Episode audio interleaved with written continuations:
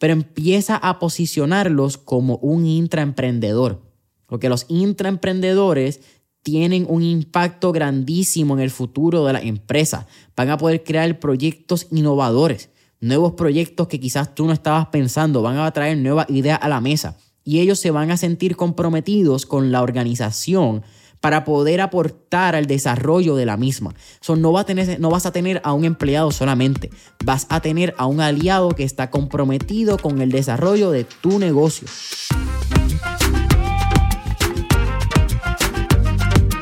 ¿Qué es la que hay familia? Mi nombre es Jason Ramos y bienvenidos a Mentores en línea, el podcast donde me siento con personas que han hecho las cosas de manera diferente para obtener resultados diferentes y que así tú puedas conocer quiénes son tus mentores en línea. Gracias por sintonizar el episodio de hoy y ahora unas palabras de las compañías que hacen este episodio posible. El episodio de hoy es traído a ustedes por la familia de Rompon, la empresa 100% puertorriqueña que te hace entrega de tus compras de supermercado en tan solo minutos sin un mínimo de compras requeridas. Oye Corillo, si hay algo en el mundo de negocios que tendemos a hablar es la importancia de saber el valor de nuestro tiempo y que nuestro tiempo vale dinero. Y un lugar en donde yo me daba cuenta que gastaba mucho tiempo de mi semana era el supermercado. Porque no solamente tenía que ir una o dos veces dependiendo de qué necesitara, pero si iba a un supermercado que no conocía, tendría que gastar más tiempo porque no sabía el orden de las góndolas. Y la realidad es que eso ya no es un problema desde que Rompon llegó a mi vida, porque ya no tengo que ir al supermercado para hacer mi compra. Solamente saco mi celular, entro a la aplicación de Rompon, veo esas 13 categorías que tienen, que es como si fuesen una góndola cada una, escojo mis productos, añado mi método de pago, escojo el lugar donde quiero que me hagan el delivery, sea mi oficina, mi gimnasio o mi casa idealmente, y boom. En menos de 60 minutos, Rompon ya estará haciendo esa entrega. Así que si no la has hecho todavía, puedes entrar hoy a Rompon descargando la aplicación móvil, sea en el App Store Google Play o entrando a ronponpr.com. ¿Qué es la que hay familia? Bienvenidos a otro episodio de Mentores en línea. Y en el episodio de hoy es un episodio un poquito diferente porque no va a haber invitado. Esto es casi un monólogo, realmente es una conversación donde yo voy a estar teniendo aquí con ustedes. Eh, pero más que nada, esto es un podcast que surge luego de que al momento que saqué este episodio, el viernes antes, estuve dando una charla donde estuve hablando sobre cómo la generación Z impacta el desarrollo de nuestras estrategias de marketing digital. Y como les mencioné en el inicio de la introducción de este podcast en YouTube, tan pronto yo me graduó de escuela superior, el primer tema que yo en escuela superior en otros países puede ser la preparatoria, tan pronto yo me graduó de esa preparatoria escuela eh, superior, el primer tema que yo estuve hablando públicamente fue el tema de las generaciones y cómo la generación Z iba a tener un impacto en nuestra estrategia de marketing digital y en nuestra vida como realmente como sociedad. Y ese momento, en, para aquel momento yo estaba escribiendo eh, y escribí varios artículos sobre este tema para el periódico más importante, diría yo, aquí en Puerto Rico. Y me parece bien loco porque cinco años después de que escribí eso, cinco o seis años después de que escribí eso, esos blogs y esos artículos, Veo que el tema de la generación todavía es un tema que se da para atrás y para adelante y no le estamos dando quizás la importancia necesaria que tiene la generación Z para nosotros como emprendedores. No solamente del lado de vista de marketing ¿verdad? y esta estrategia y el desarrollo de nuestras estrategias, pero también para las personas que empleamos y para las personas que tenemos empleados o para nosotros mismos incluso que estamos buscando ser empleados como una generación. Eso creo que es un tema súper interesante donde voy a tratar de, en este podcast, quiero hablarle un poquito más quizás en el marco de lo que es la fuerza laboral y cómo la generación Z va a impactar eh, nuestras estrategias como empleador y tanto ya cuando lo tenemos dentro de la empresa, pero también cuando estamos haciendo ese, reclutamiento, que es un área súper interesante yo creo con, con mi generación, porque yo soy generación Z.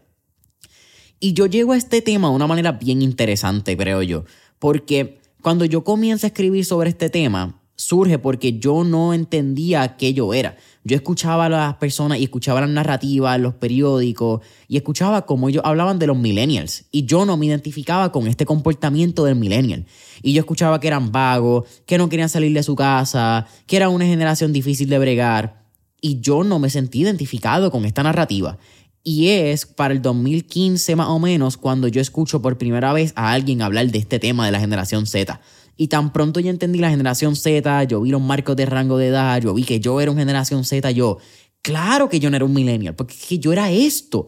Y entra entonces esta búsqueda realmente de curiosidad y de una pasión que, que terminé entendiendo por este lado de sociología, un poco también de la antropología, y quedé fascinado con el tema de las generaciones. Y desde ese entonces pues he dado distintas charlas de cómo entran en la fuerza laboral, cómo entran con las estrategias de marketing de redes sociales, qué es la generación Z en general. Y yo creo que ese es el tema que vamos a estar hablando un poquito hoy.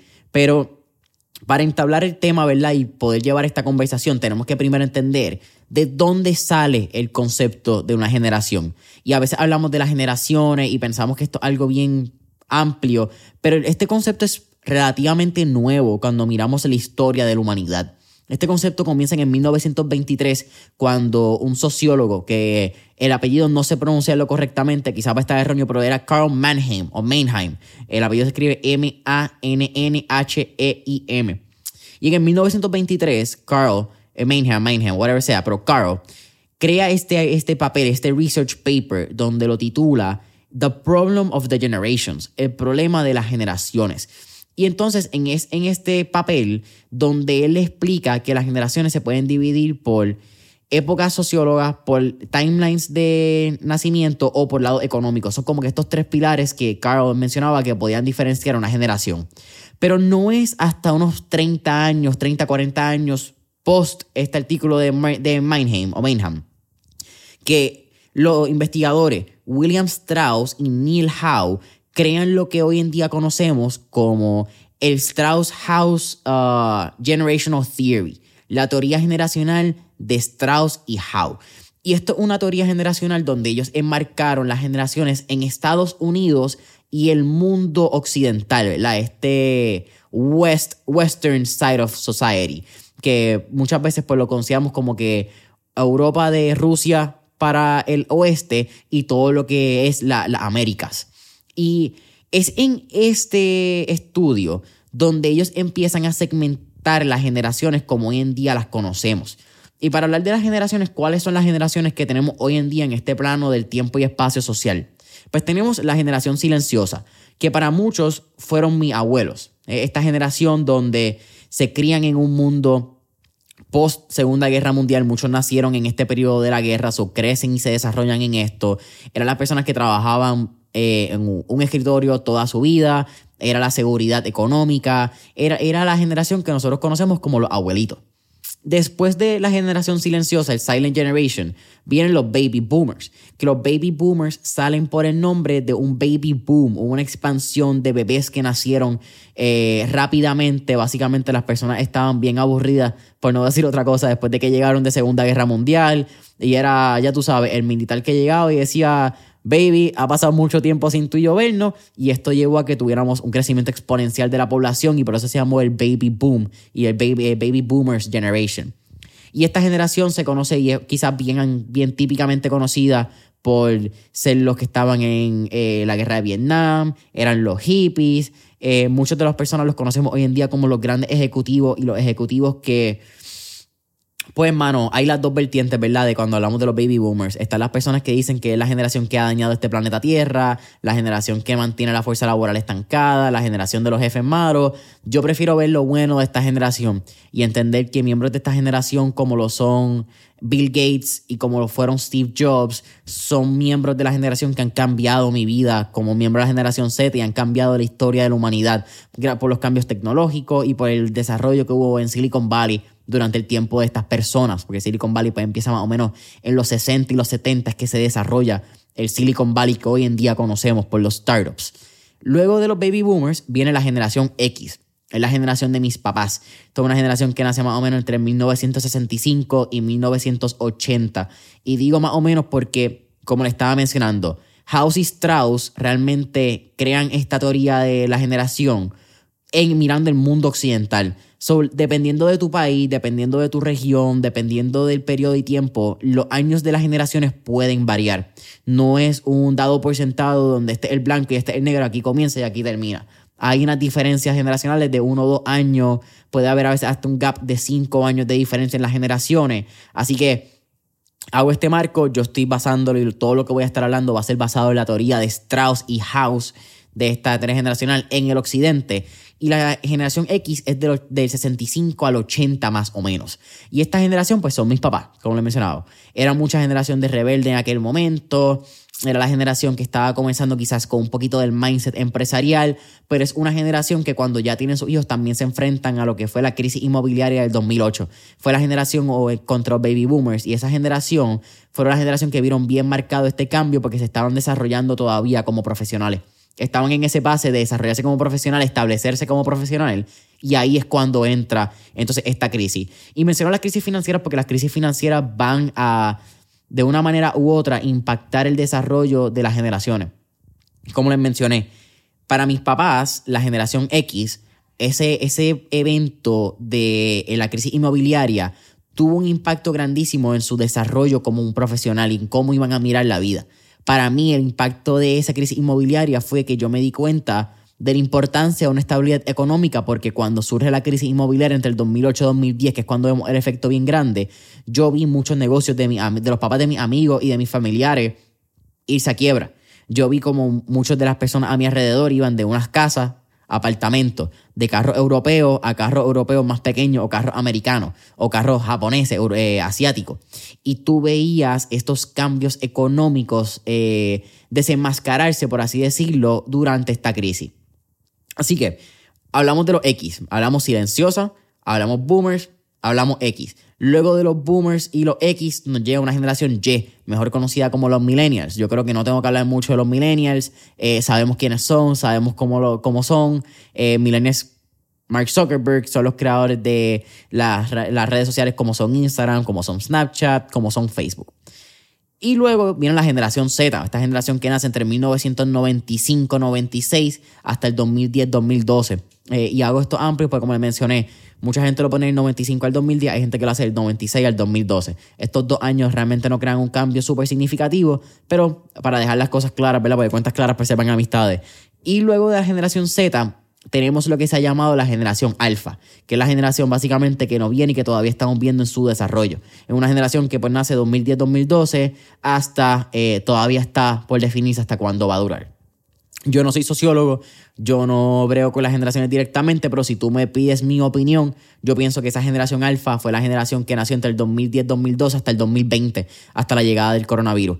Creo que post-coronavirus esa generación va a tener un impacto bien diferente y algo que menciona esa, esa misma teoría de House y Strauss, es que las generaciones van a cambiar por cambios eh, sociales que uno se puede acordar, ¿verdad? socioeconómicos. Cambios socioeconómicos van a crear la diferencia entre una generación y otra.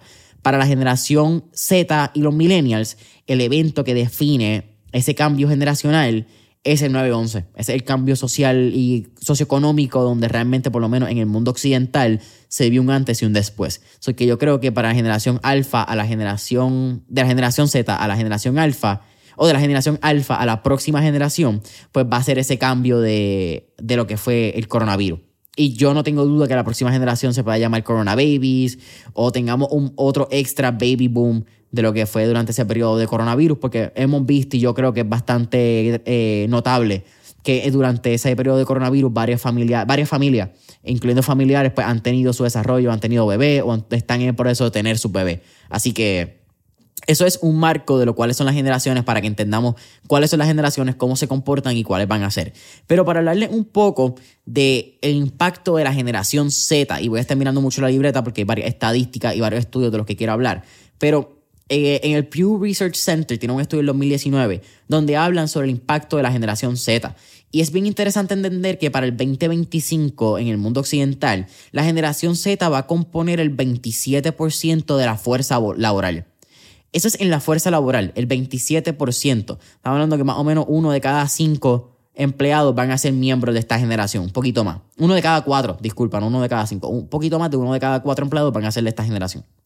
Sin embargo, eso es en la fuerza laboral. Cuando miramos el mundo, la población mundial, para ese mismo año, la generación Z va a ver o compone o va a componer el 33% de la población mundial. Así que uno de cada tres individuos en este planeta Tierra va a ser miembro de la generación Z, lo que, lo que en ese momento lo va a hacer la generación más grande a nivel poblacional habiéndole pasado a los millennials. Algo que me parece bien interesante. Porque, como hablamos, la generación Z es del 95 al 2010, lo que equivale que la persona más grande de la generación va a cumplir sus 40 años, ¿verdad? Sus 40, 15, 15, 30, sí, va a cumplir sus, no, sus 35, 30 años. 30 años, exacto, no 40, disculpa, van a cumplir sus 30 años en menos de dos años. Así que es una generación que ya está adulta, es una generación que ya está grande. La, el, esos mismos años, ¿verdad? mirando a los 30, el 2025, el menor de la generación va a tener 15 años. Entonces, dentro de todo, ya va a tener cierto poder adquisitivo y va a tener cierta responsabilidad de lo que se compra en la casa, cómo se consume y va a poder tomar una, va a tener una toma de decisión dentro de las marcas que él compra y cómo él se comporta. Así que Mirando ese plazo, la generación Z no es el futuro. La generación Z es la actualidad. Y esto me parece súper interesante mencionarlo porque creo que por lo menos en Puerto Rico muchas veces estamos mirando esta generación a largo plazo. Ah, pues dale, yo me voy a encargar de la generación Z porque es el futuro. Pero es importante que empecemos a mirarlo como el presente porque ya es una generación que consume, es una generación que gasta dinero, es una generación que actualmente está buscando su posicionamiento en la fuerza laboral. Así que hablando de la fuerza laboral, eh, la compañía Adobe, que es la compañía que es responsable por programas como Adobe, la Photoshop, Illustrator, Final, eh, Final Cut de Apple, perdón, Adobe Premiere, Premiere Rush si tiene el iPhone, eh, y etcétera, etcétera. So, la compañía tiene lo que se llama el Future Workforce Study. Y este Future Workforce Study salió tan reciente como en diciembre del 2022. Y fue un estudio donde entrevistaron a sobre mil eh, estudiantes, pero fue la, la, cantidad exacta fueron 1028 estudiantes universitarios y recién graduados de universidad, para entender cómo la generación Z y esta, esta población veía su futuro en la fuerza laboral.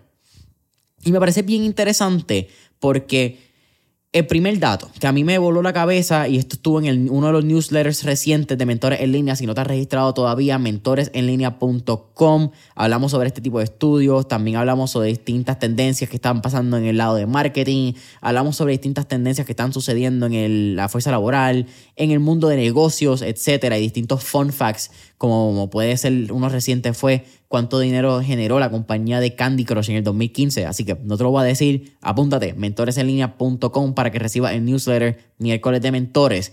Pero es que el 85% de los eh, encuestados, ¿verdad? De esta población, son 850 individuos de los mil que fueron eh, estudiados, dijeron que es menos probable que soliciten a un empleo si este empleo no tiene rango salarial en, eh, en esa oferta de trabajo.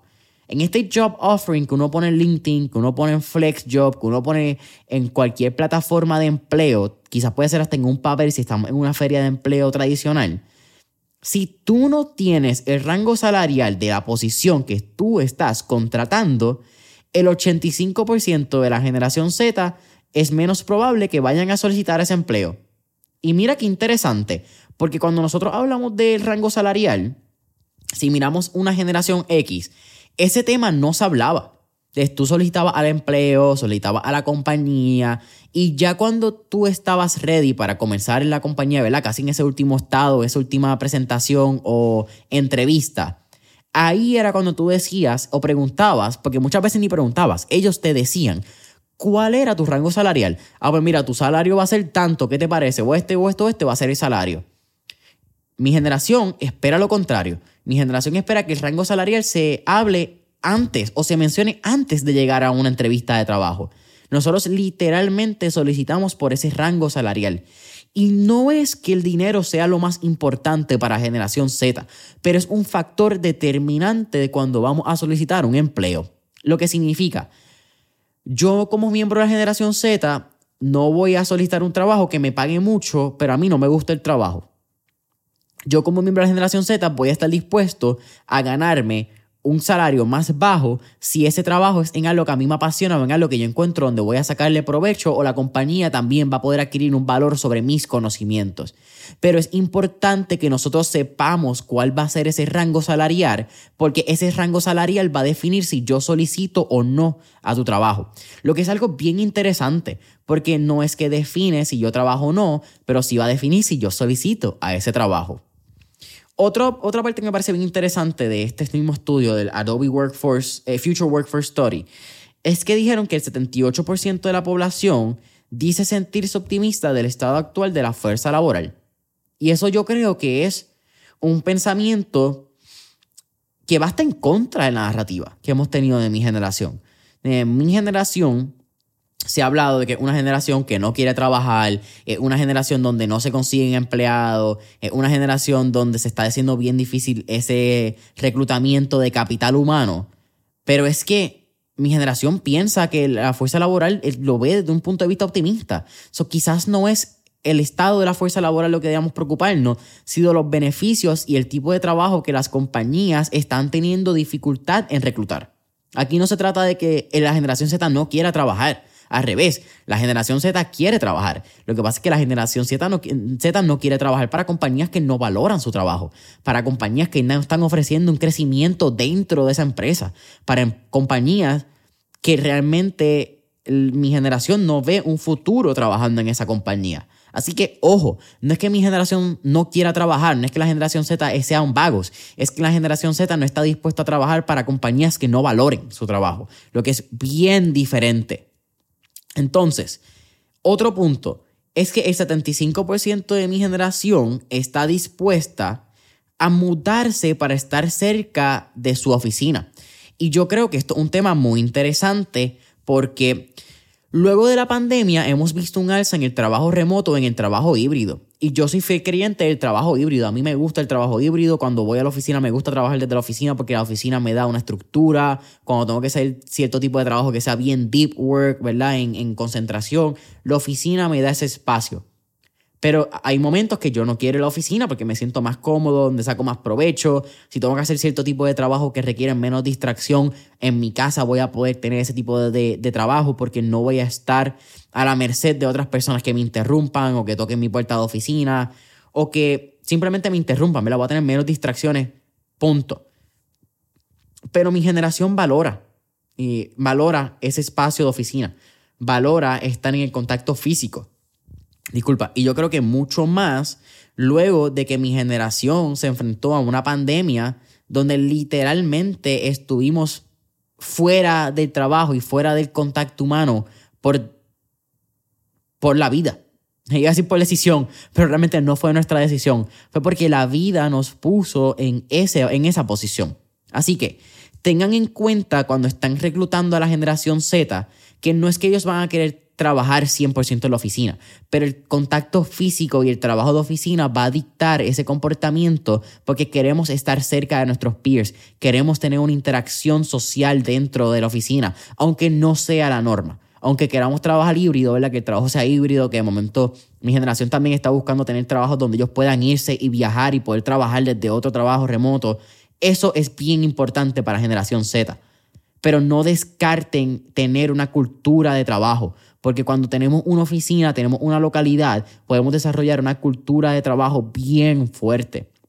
Y yo creo que eso es algo que no es tan generación Z, creo que lo veo también un poco más en los millennials, se está viendo la importancia de desarrollar una cultura empresarial, una cultura dentro de tu trabajo, sea a través de actividades, a través de retiros mensuales, retiros anuales, eh, a través de bonificaciones y, tipo de aventura, ¿verdad? Llevártelo a tu gerente o personas que hagan más de X venta o más de X eh, objetivo se los llevan en crucero, eh, tienen field day, algo que he visto mucho recientemente. Así que, ojo, vela mucho tu cultura dentro de la oficina porque la generación Z valora y aprecia mucho esa cultura cuando están mirando eh, compañías para entrar a, trabajar.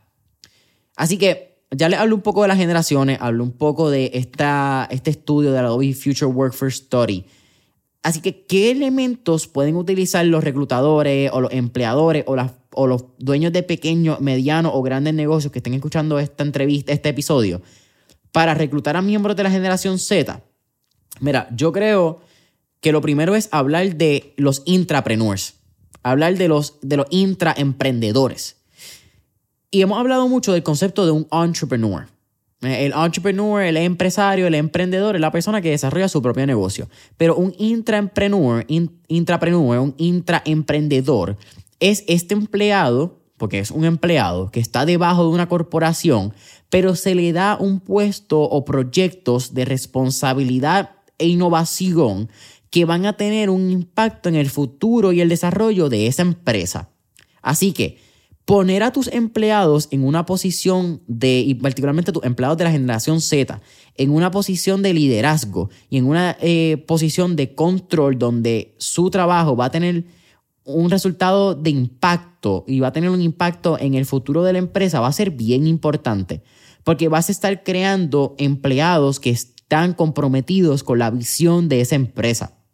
No vas a tenerlo de 9 a 5 en un cubículo, llevándote papeles o en el básico, ¿verdad? De este entry level job. Y no te estoy diciendo que de primera desarrolles a, este intraemprendedor, porque si está empezando, son sus primeros años en la fuerza laboral, tú tienes que desarrollarlo. Tú tienes que crear unos pilares de liderazgo, unos pilares de saber manejar a personas que estén por debajo de él, sumando, pero empieza a posicionarlos como un intraemprendedor porque los intraemprendedores tienen un impacto grandísimo en el futuro de la empresa. Van a poder crear proyectos innovadores, nuevos proyectos que quizás tú no estabas pensando, van a traer nuevas ideas a la mesa y ellos se van a sentir comprometidos con la organización para poder aportar al desarrollo de la misma. no, va a tener, no vas a tener a un empleado solamente, vas a tener a un aliado que está comprometido con el desarrollo de tu negocio. Y como CEO, como fundador, como líder, como ejecutivo, eso es bien importante, porque tú mantener empleados que estén comprometidos con la misión y la visión de la empresa va a hacer que tengas un turnover de empleados menor al que habías tenido en el futuro. Y mucho más con una generación que estamos viendo que ya no están igual de comprometidos como lo, que era la generación silenciosa, los baby boomers. La generación silenciosa y los baby boomers tenían como estándar, era el estándar de ellos como empleados, quedarse 30, 40 años, porque era la seguridad del empleo. Eso era lo que ellos buscaban. Hoy en día mi generación está preocupada por, la, por esa seguridad del empleo. Hoy en día salimos de un empleo y si otra persona me está dando más dinero eh, que tú en seis meses, yo me voy a ir con ese empleador. Si el empleador me está dando, yo acabo de empezar contigo como empresa, pero si otro empleador y otra empresa me está dando más beneficios, más oportunidades de crecimiento y yo estoy más en línea con su visión, confía que ese miembro de la generación Z o hasta un millennial se te va a ir buscando su crecimiento. Eso es bien importante que tú desarrolles intraemprendedores, no solamente empleados. Así que eso es el punto uno. Punto dos, crea un programa de entrenamiento y de desarrollo casi, ¿verdad? De programa de mentoría dentro de la compañía. Porque mi generación está buscando mentoría. Mi generación está buscando aprender de las personas que ya tienen una experiencia en la fuerza laboral. Y esto lo estuvo hablando en el episodio 201 con Javier Martínez, quien es el fundador de Aqua, donde él mismo dijo que una de las cosas que más le gustaba de tener empleados de la generación Z, eh, tanto en Aqua como en The Lounge Rentals, que son sus dos corporaciones, es que los miembros de la generación Z admiran el trabajo que ha hecho y buscan aprender de él respetan ese rango de, sabes que Javier tiene experiencia, yo quiero aprender de su experiencia y le preguntan, ¿cómo tú hiciste eso? ¿Qué tú me recomiendas para hacer esto? Oye Javier, ¿cómo tú me recomiendas ser mejor en mi trabajo, ser mejor en lo que estoy haciendo?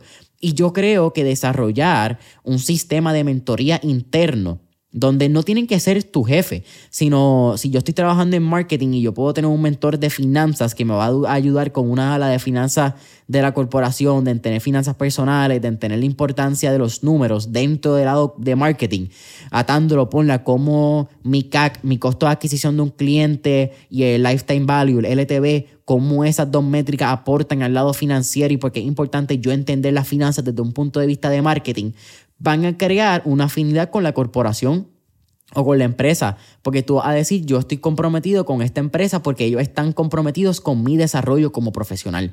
yo creo que desarrollar este tipo de, de, matching, ¿verdad? De mentoría, de eh, asesoramiento, pero yo lo llamo mentoría, me, creo que basado también en mentores en línea. Es bastante obvio el lado de, de que uso la palabra mentor mucho.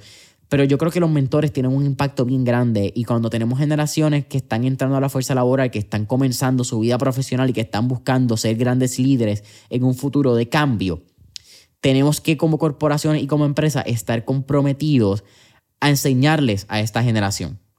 eso es lo, lo segundo. Y lo tercero, yo creo que es que tenemos que empezar a mirar más el trabajo eh, y mucho más con la generación Z a project-based work, a trabajos a base de proyectos, donde los miembros de la generación, de mi generación, están buscando quizás tener distintos insumos de distintos proyectos en distintas áreas de la empresa y no solamente estar atado a bregar, si está en una firma de publicidad o de mercadeo, a solamente bregar con estos tres clientes. Dale la oportunidad a los miembros de la generación Z y a tus nuevos empleados más jóvenes de probar las distintas áreas del negocio haz un programa de rotación, si quieres llamarlo de esa manera, donde por los primeros seis meses los estos miembros de la generación Z van a tocar distintas posiciones de la empresa. Van a tocar mercadeo, van a tocar finanzas, van a tocar eh, eh, servicio de, al cliente, ¿verdad? Representantes de ventas puede ser otra, recursos humanos. Y hazlo, hazlo probar en las distintas áreas del negocio. Porque quizás él empezó y entró pensando que era un duro en marketing y que eso era lo que él le gustaba. Pero después se dio cuenta que él era mejor en venta y le gustaba estar en la calle vendiendo. Y eso fue lo que él entendió que podía aportar mayor valor a la compañía. O encontró que era recursos humanos porque le gustaba recursos humanos y era bueno con las personas y entendía a las generaciones y podía tener y entallar conversación con distintos miembros. Así que tiene una persona de valor en recursos humanos y quizás el valor que iba a aportar en marketing no es tanto. Así que quizás puedes crear este tipo de, estructura donde creas una rotación y luego lo haces trabajar en distintos proyectos. No, no tiene que ser una persona que esté solamente eh, en ese trabajo. No tienes que tenerlo solamente en ese cubículo. No, no lo encierres en esta visión, porque por ahí fue que yo te necesitaba y por ahí fue que yo empecé. Así que si pones distintos proyectos y eres una corporación de servicios donde trabajas distintos, en distintas corporaciones, distintos eh, clientes, cuando digo corporaciones me refiero a distintos clientes, ¿verdad? distintas cuentas, como le dicen en el lado de publicidad, deja que averigüen por esos distintos proyectos vas a sacarle mucho más provecho tú como empleador a ese empleado y ese miembro de la generación Z se va a sentir con un mayor compromiso porque tú le diste la oportunidad. Va a sentirse que se siente como parte de esa empresa. Así que yo creo que de todo lo que he mencionado, lo más importante es que tú le hagas sentir a ese miembro de la generación Z que ellos realmente tienen un valor y que tú aprecias el valor que ellos aportan a la corporación. Eso es lo más importante, hazlo sentir parte de la misión, hazlo sentir parte de esa visión, hazlo sentir parte del crecimiento de la empresa. Que la empresa crece gracias a que ellos son empleados y que ellos están ahí. Porque no hay nada más malo que tú sentirte que tú trabajas para alguien que no te valora. Así que yo creo que eso es un podcast, mira, eh, llevamos un poquito casi ya tocando los 30 minutos, creo que fue un podcast de valor. Si piensas que esto es un tema que te gustaría seguir hablando, que esto es un tema que les gustaría seguir escuchando, hablar quizás más de noticias sobre generación Z, sobre la fuerza laboral, déjamelo saber en los comentarios aquí en el video en YouTube. Eh, aparte de eso, ya les mencioné mentoresenlinea.com. Ahí vas a poder encontrar mentores en línea, eh, miércoles de mentores. Nuestro newsletter sale todos los miércoles en la mañana, lo recibes en tu email. Ahí hablamos, como les mencioné, distintas tendencias de negocios, tendencias de generaciones, eh, distintos datos curiosos de que estoy viendo en distintos negocios recientemente o crecimientos que han sucedido como lo fue el impacto que tuvo el Super Bowl, eh, la compañía Fenty, la compañía de Rihanna durante el Super Bowl de este año. También les envío algunos podcasts que he escuchado recientemente y la información más reciente de los episodios de tu podcast Mentores en línea Así que mentoresenlinea.com. Si no has dado follow, cinco estrellitas, subscribe en Apple Podcasts, Spotify, YouTube. Por favor, déjanos ese comentario, ese review nos ayuda muchísimo en los algoritmos. Eso también ayuda a que podamos llegarle a más personas. Si este episodio fue de valor o algún otro episodio de Mentor en Línea ha sido de valor, compártelo con un amigo, compártelo con un familiar. Eso nos ayuda a crecer, nos ayuda a llevar este mensaje de desarrollo profesional y crecimiento personal. Así que eh, nos vemos en la próxima. Chao.